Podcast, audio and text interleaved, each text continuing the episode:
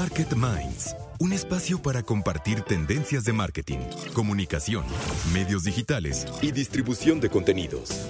Con Diego Plaza, director general de FCO Group y cofundador de Elliot Media, y Raúl Ferráez, presidente de la revista Líderes Mexicanos, FCO Group y Elliot Media.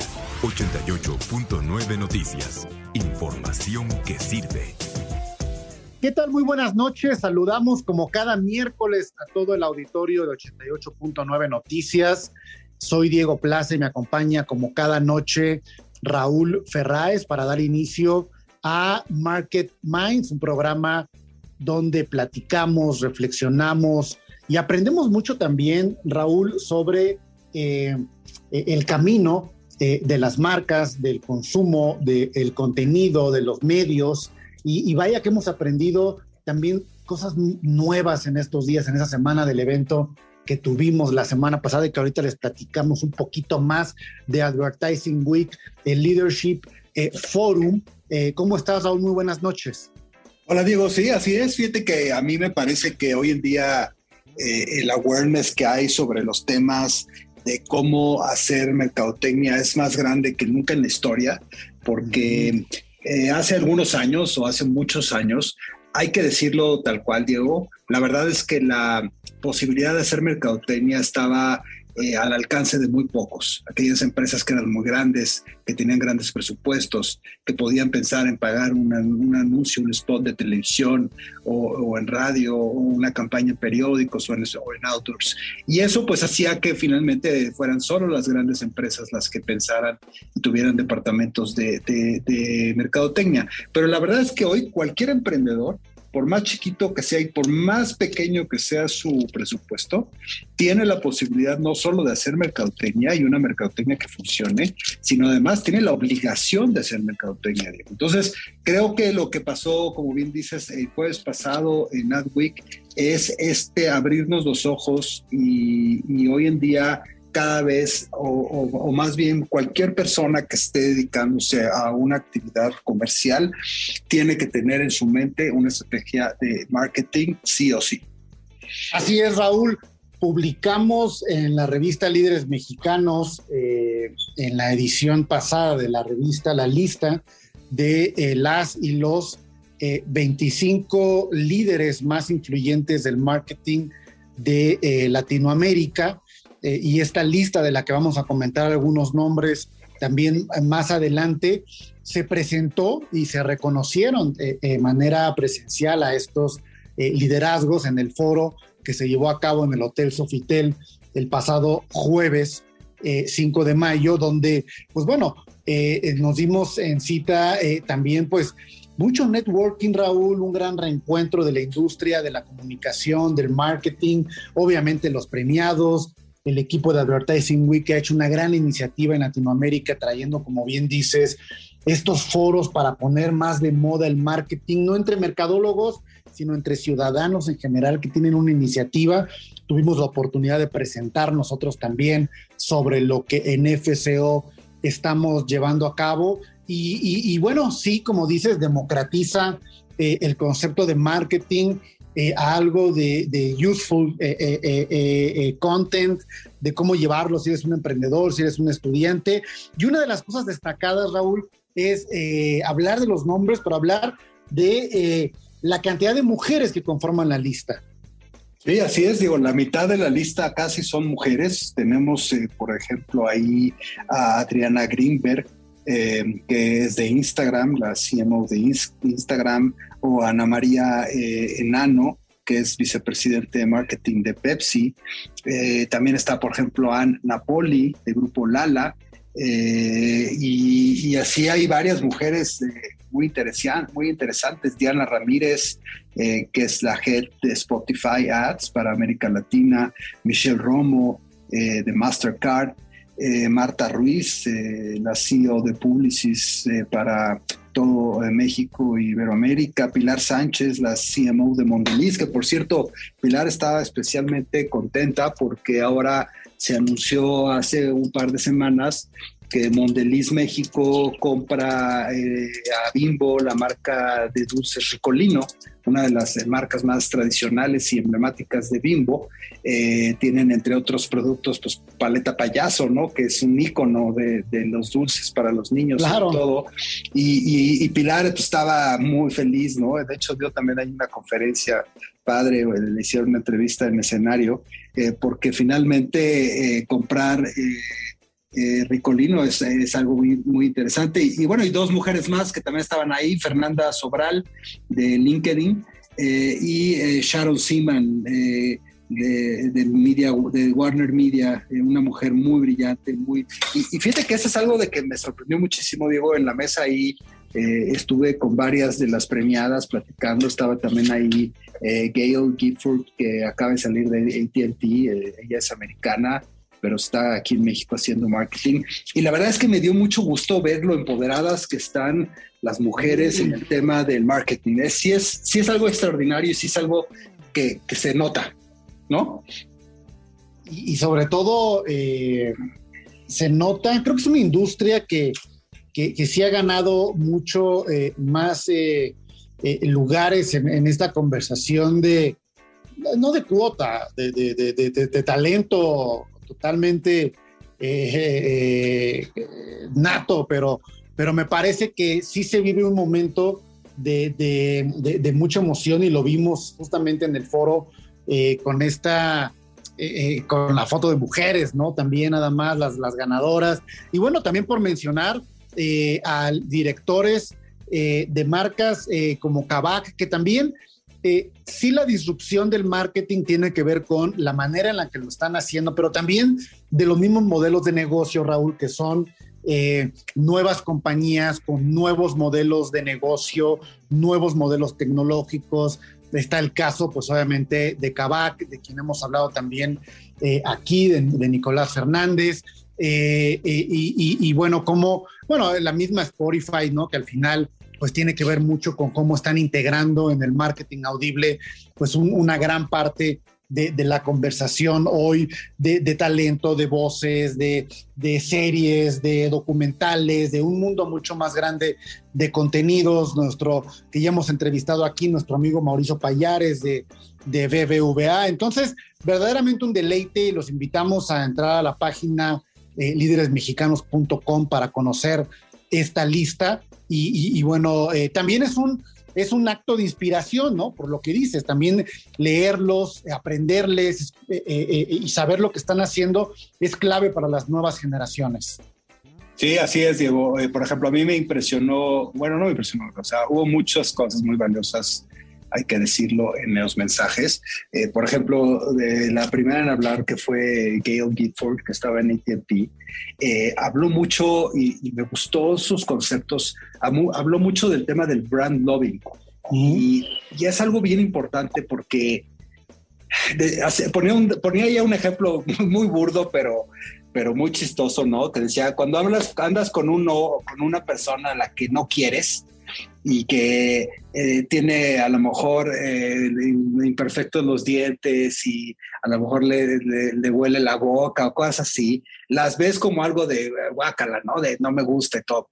Pero cuando es a la persona a la que amas, dices, ay, qué cute que tiene los dientes chuecos, ¿no? O sea, entonces e, ese ejemplo me pareció muy chistoso. Tienes toda la razón. Porque la verdad es que el brand, o sea, para Gail, en la conferencia que dio, el brand loving básicamente lo es todo. O sea, si logras que la gente le tenga eh, amor a tu marca, todo lo demás que hagas te va a ser mucho más fácil de lograr porque la gente, porque las personas tienen una predisposición a quererte y eso es brutalmente poderoso en el mundo del marketing. No, y sobre todo te va a aceptar eh, tus errores, tus equivocaciones, tus defectos y pasarle eso de largo a una marca como consumidor, pues vaya que es amor, ¿no? Como se lo pasarías, como dices, a tu esposo o a tu esposa o a tu novia o a tu pareja, Raúl, ¿no? Eh, vamos a platicar esta noche también, bueno, pues con Sebastián Patrón de nuestra mesa de debate y felicitarle por la organización de este Leadership Forum 2022, eh, la primera vez que estás en Latinoamérica este evento de la batería de eventos que ya hace la marca en nuestro país, como el Advertising Week Latinoamérica en el mes de noviembre, que será nuevamente en el Papalote Museo del Niño. Y vamos a platicar esta noche, vamos a entrevistar eh, a Claudia Patricia Reyes, que es eh, pues la responsable de mercadotecnia de la división de congelados y retail de Grupo Herdes. ¿Y por qué? Porque bueno, ella lleva el liderazgo de marcas. Mira, Raúl, yo creo que no sabías que era de, eh, de Grupo Herdes, de Nutriza, de Lados eh, Nestlé, de Mojo y de Cielito Querido Café. Obviamente dirige justamente toda esta aceleración digital y comunicación desde este lado y vamos a hablar porque Grupo Herdes ha sido reconocido como dentro del top 10 de empresas con mayor responsabilidad eh, en el ranking que realiza Merco. Entonces vamos a platicar justamente con Claudia Reyes, eh, eh, directora de Mercadotecnia de la División de Congelados y Retail en Grupo Herdes. Como todos los miércoles, con nuestro buen amigo Claudio Flores Tomás en nuestra mesa marquetera. Claudio, ¿cómo estás?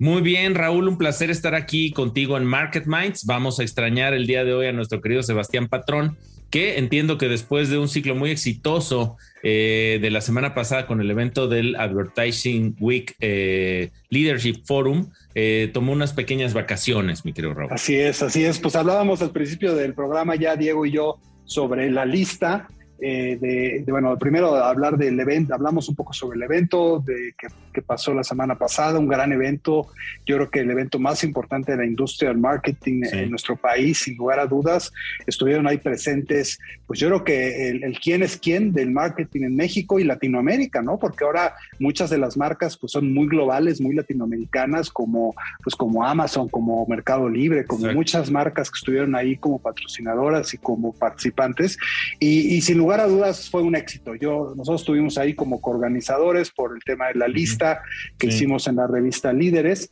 pero, pero hay temas que destacar interesantes, ¿no, Claudio? De, un esfuerzo como el que está haciendo Advertising Week por unir, por darle un sentido a la industria, por entender mejor las tendencias, hacia dónde vamos y qué es lo que hay que hacer en el futuro.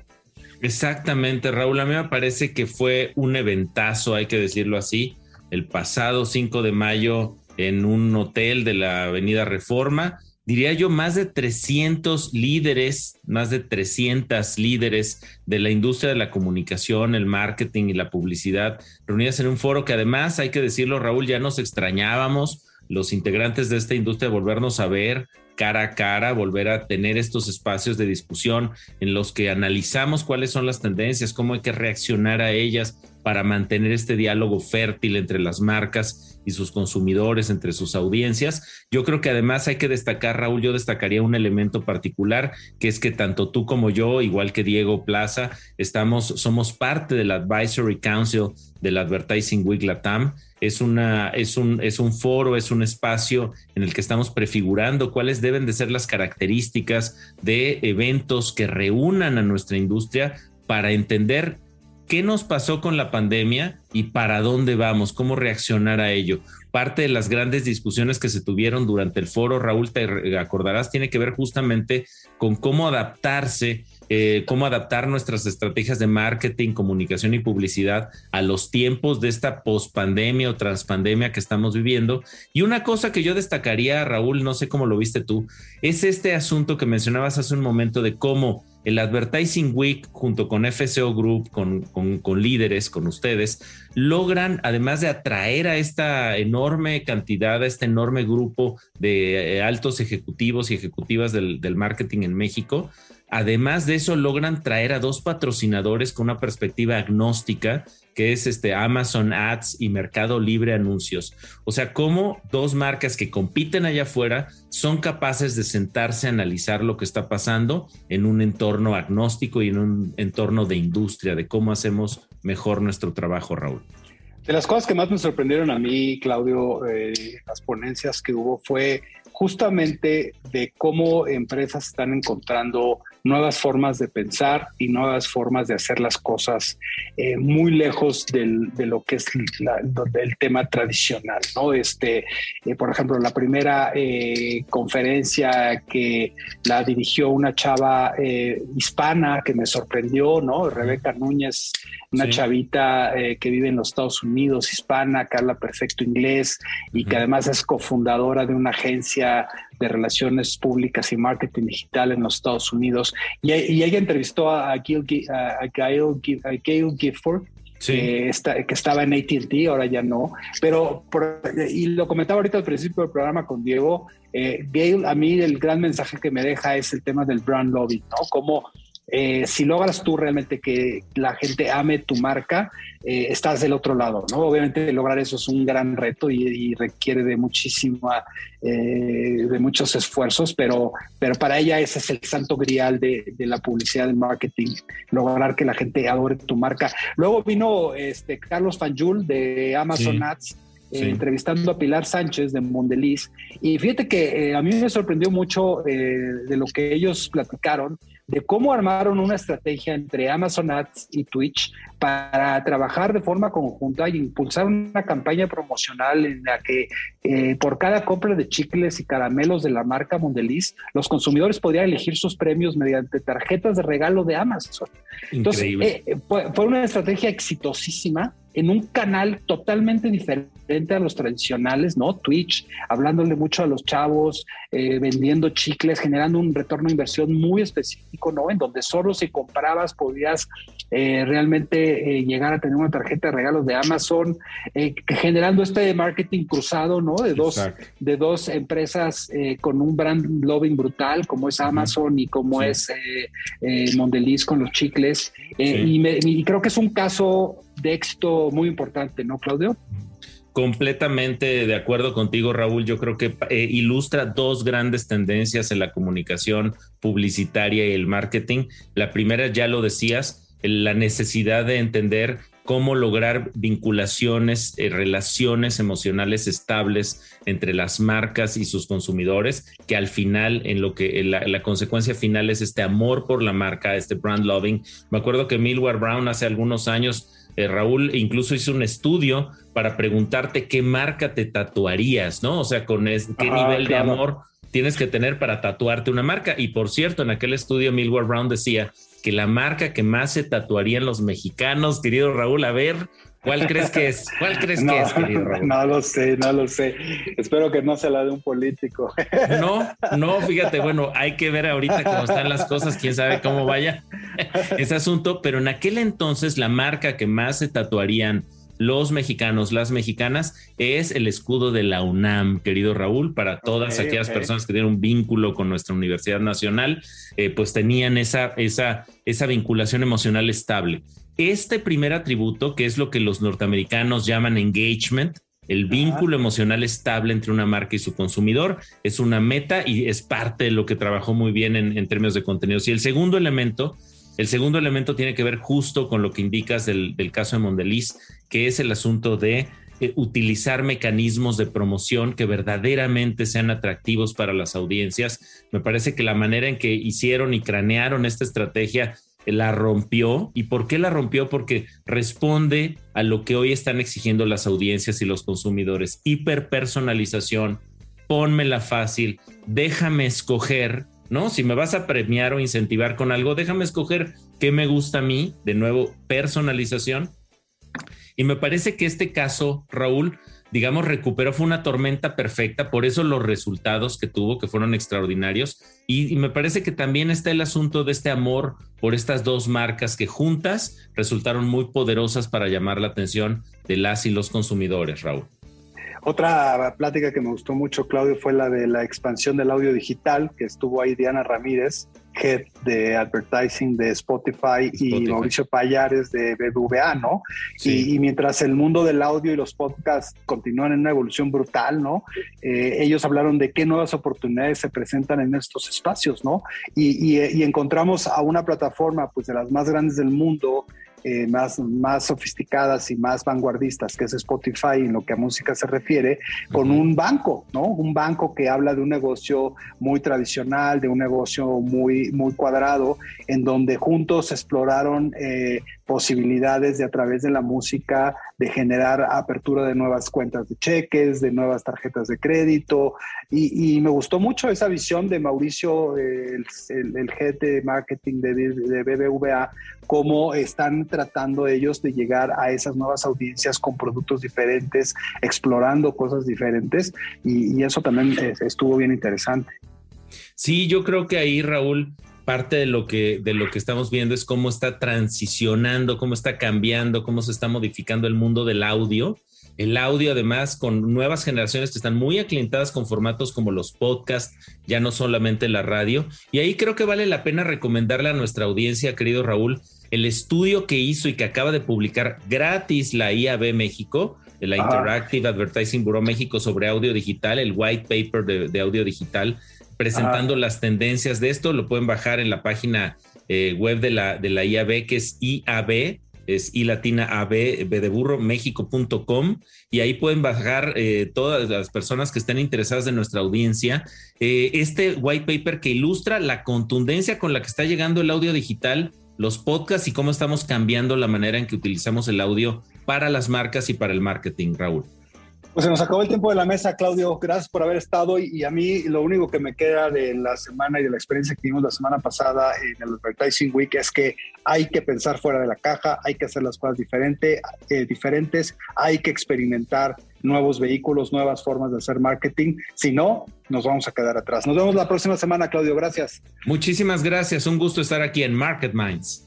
Recuerden seguirnos en las redes sociales, arroba 889 noticias y arroba FCO Group y compartir, compartir sus opiniones eh, con todos nosotros sobre las entrevistas, los temas. Y bueno, vamos a dar paso justamente a la conversación de esta noche que siempre celebramos mujeres líderes, mujeres exitosas, mujeres que inspiran, porque es importante hacer énfasis en ello. Y por eso es que nos da muchísimo gusto hoy platicar con Claudia Reyes, que es la subdirectora de Mercadotecnia de la división congelados y retail eh, en grupo Herdes y vamos a hablar de ella, queremos hablar de ella, queremos hablar de su liderazgo, de su forma de ver eh, los retos a los que se enfrenta en el apasionante mundo del marketing y también del reto de generar contenido de valor para los eh, consumidores.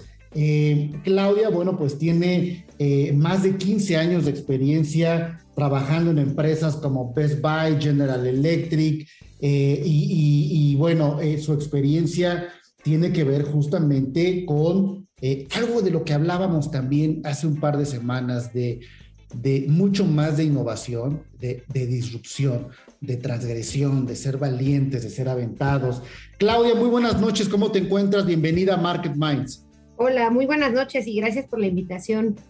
No, hombre, gracias a ti.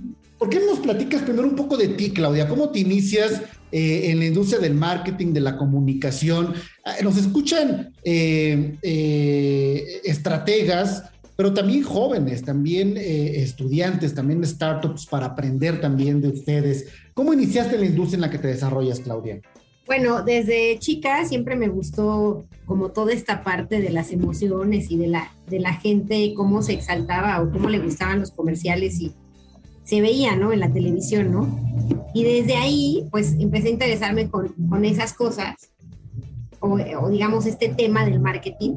Y al inicio te voy a confesar, la verdad es que primero pensé en estudiar psicología, pero la psicología no tenía esa parte de la publicidad, de la creatividad, era como más bien el análisis del humano, ¿no? Y empecé a investigarlo y en un congreso justo empecé a ver todo esto y me, me encantó la carrera de marketing, porque aparte tenía algo que me gustaba mucho, que también eran los números, ¿no? Y bueno, de ahí pues empecé a estudiar en el TEC como egresada de marketing.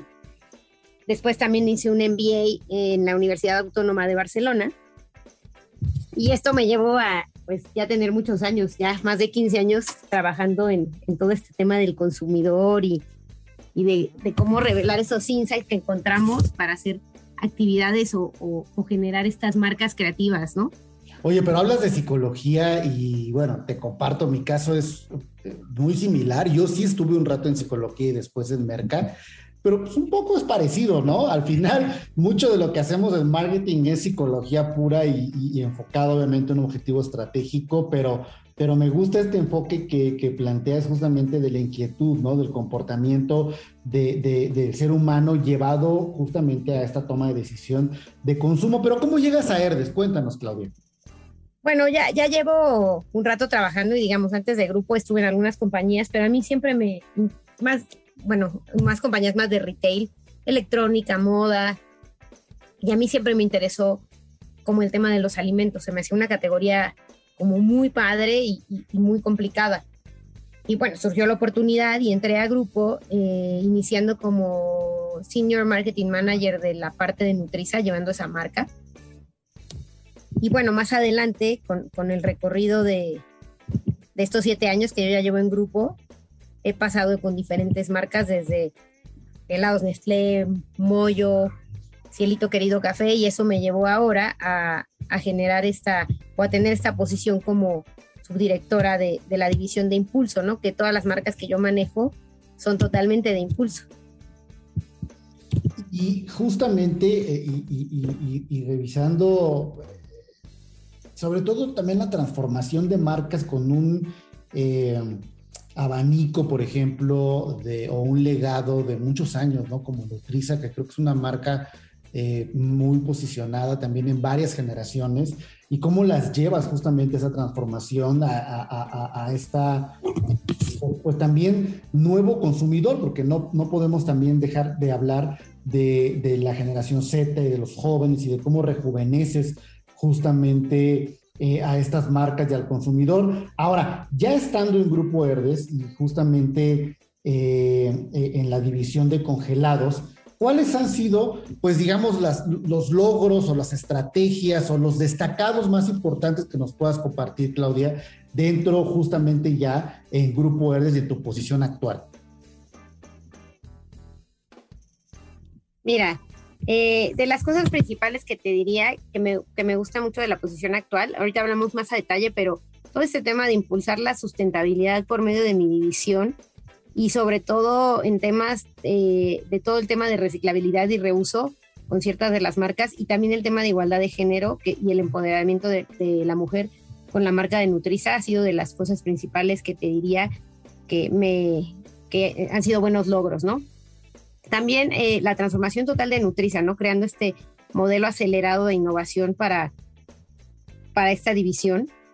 Eh, en los últimos años nuestras innovaciones han representado arriba del 24%, que es una métrica bastante alta en la industria, ¿no? Y bueno, es, un retail donde todo lo que vas lanzando va creando esta como relevancia y, y, interés de nuestros consumidores, ¿no? Y hemos generado hasta cosas, te diría, muy innovadoras como un tema de Conecta 2 por 1 que es una iniciativa que sacamos unos años atrás, que va de la mano, mira, porque al final usamos mucho el listening de nuestros consumidores, descubrimos una oportunidad, la gente no tenía con quién ir al 2 por 1 famoso de Nutriza los jueves, algunas personas no tenían, ¿no? Ese acompañante, amigo, mamá, papá, novio, descubrimos que nos ponían, oye, yo no tengo con quién ir y generamos un, un tipo Tinder de Nutriza, que es el Conecta 2 por 1 donde conectábamos a la gente en todos los estados para que compartieran el 2 por 1 y pudieran ir cada quien en su localidad a consumirlo, ¿no? Y eso pues nos genera una venta incremental y aparte pues es una, una forma diferente, ¿no? De hablarle al consumidor.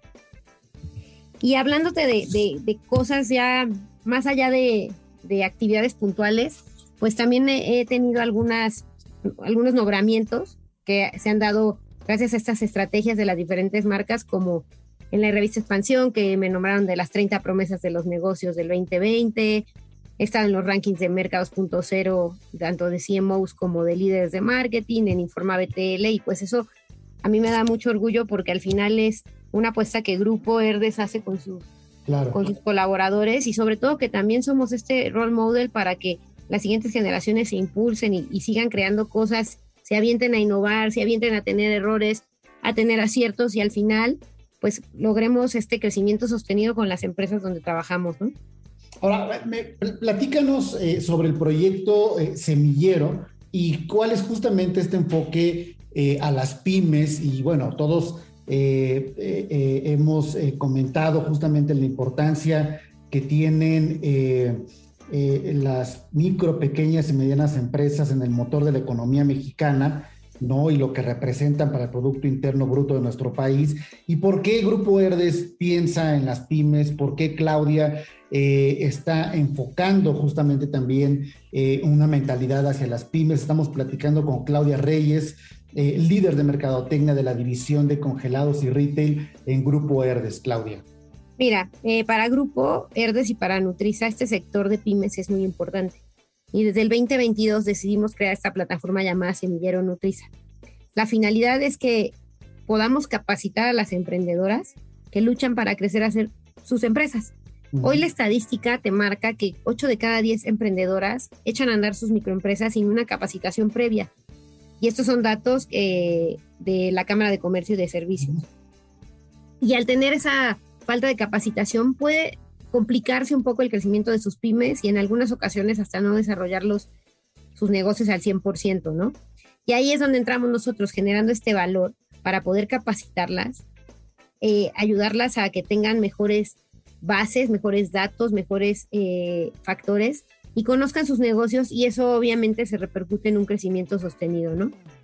Ya llevamos dos años del proyecto y este año viene la tercera generación donde vamos a seguir apoyando a mujeres emprendedoras, solo estamos haciendo algunos cambios para todavía llegar a más mujeres y poder eh, generar esta capacitación un poco más masivamente, ¿no?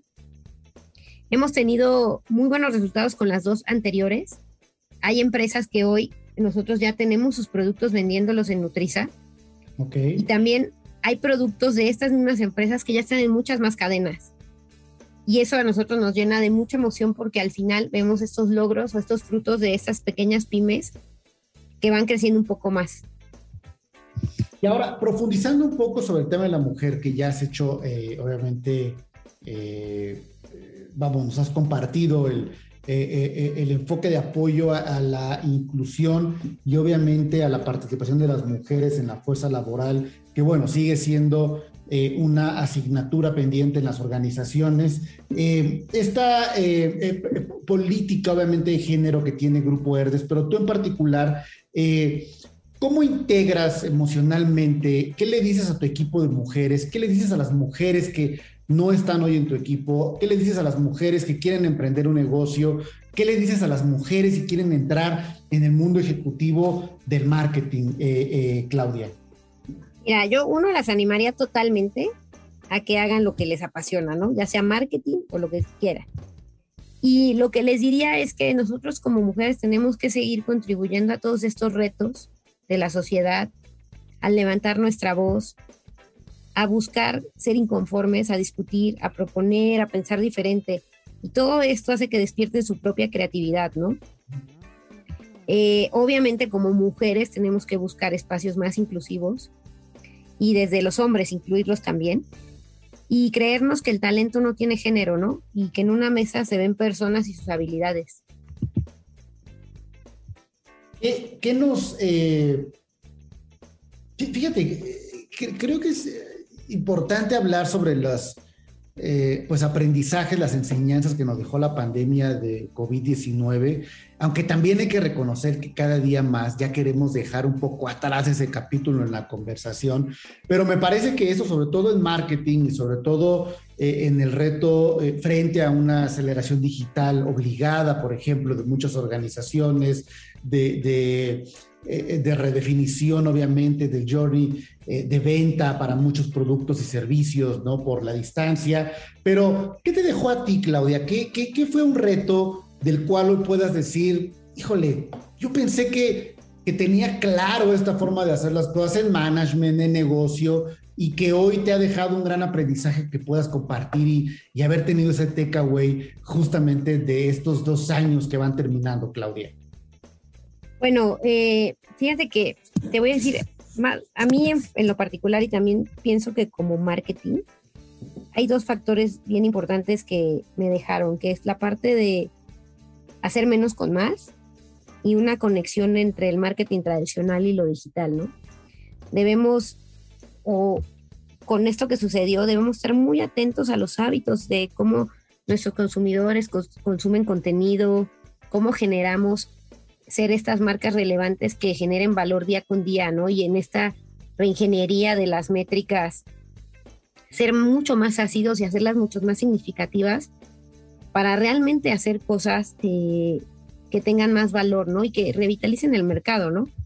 Y les demos estas nuevas propuestas al consumidor. Hoy el consumidor es un hecho que cambió, ¿eh? Y cambió en su forma de consumir contenidos, personas, hay una reingeniería del Bayer persona.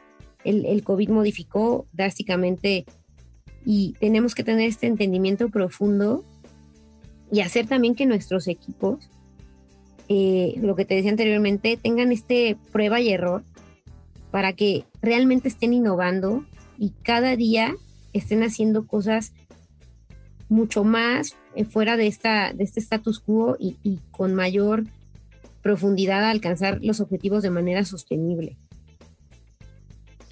Justamente eh, creo que algo que no nos puede pasar es haber eh, tenido justamente un aprendizaje, eh, vamos, orillado por el contexto, por las circunstancias, y no mantenerlo, no recordarlo y, olvidarlo eh, porque ya las cosas regresen o se modifiquen quizá algunos patrones del pasado, pero creo que coincido totalmente contigo, Claudia, el consumidor ya cambió, el mundo ya cambió y creo que es importante traer siempre estos aprendizajes que tuvimos de la pandemia y llevarlos hacia el éxito de nuestras marcas y de las organizaciones. Eh, Claudia Reyes Cuevas, eh, subdirectora de Mercadotecnia, División Congelados y Retail en Grupo Herdes. Ha sido un placer platicar contigo y hablar con eh, mujeres líderes que además son un ejemplo y una inspiración para más mujeres en la fuerza laboral, particularmente en el marketing y en las empresas. Claudia, muchísimas gracias por platicar con los micrófonos de Market Minds. No, muchísimas gracias a ti y bueno, sigamos en contacto y gracias por este espacio hemos estado platicando de las decisiones que toman los directores de marketing, eh, estos galardonados, decisiones valientes, estratégicas, eh, transgresoras, disruptivas. Raúl, y sobre decisiones, ¿qué decisiones están tomando las compañías y las marcas que nos hayamos enterado en estos días? Pues mira, Diego, hay varios temas este, complejos. Eh, el primero tiene que ver con Starbucks. Hay muchos artículos en la prensa de Soto Internacional sobre una empresa que está perdiendo su magia, una empresa que, que llegó en un momento y que se hizo de, una, de un producto icónico y que cambió la forma de tomar café en el mundo y que hoy en día está teniendo problemas gravísimos y, bueno, lo, que dicen estos artículos es que eh, eh, ha perdido un poco la magia de lo que era Starbucks, principalmente debido a un problema que están teniendo en los Estados Unidos con sus empleados.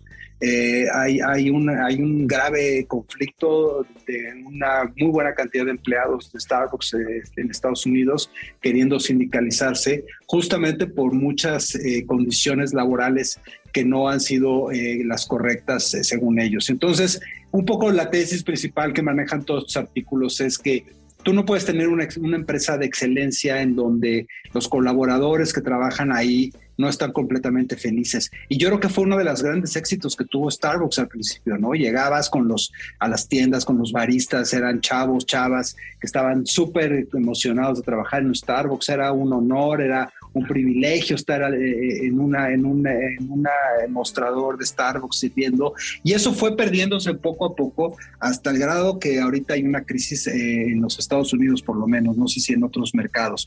Y, y, bueno pues eh, eso es uno de los problemas que tienen las empresas cuando crecen, sobre todo cuando crecen al nivel del crecimiento que tuvo Starbucks. Y va a ser muy interesante ver cómo resuelven esto desde el punto de vista interno laboral, pero también cómo lo manejan en términos eh, de marketing, eh, Diego. Este, creo que va a ser bien, bien interesante eh, cómo lo hacen. Otra, otra nota interesante, pues sigue ahí el tema de Twitter y de Elon Musk, que si sí compra, que si no compra, que si no sabe, no qué va a pasar. Eh, a ver qué pasa. Creo que eh, los análisis que, que hay sobre el tema siguen siendo bien interesantes.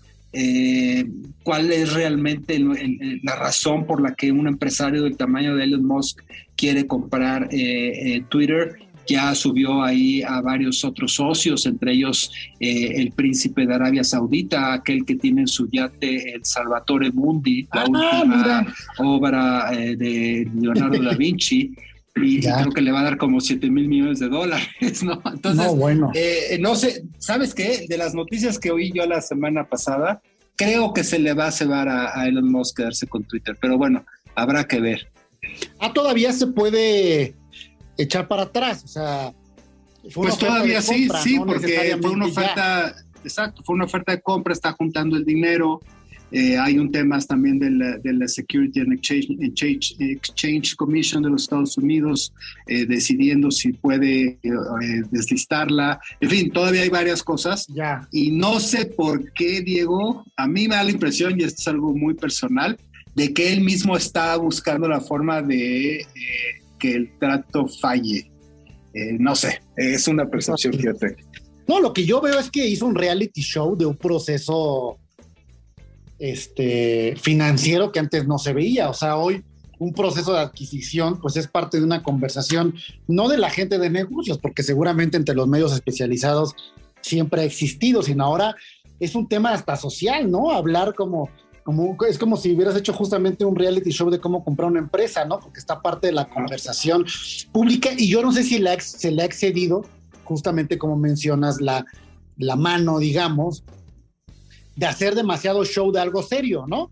Que, no guste a los mercados, que no guste a, los stakeholders, que no guste a los gobiernos, tanto protagonismo sobre el rumbo, eh, porque además hay que decirlo así, así es Elon Musk, ¿no? O sea, sí, sí es un hombre que, que, no necesariamente es tan ortodoxo, ¿no? Es un hombre que le gusta también el protagonismo en lo, personal y, y, eso pues también puede poner dudar a los mercados, ¿no?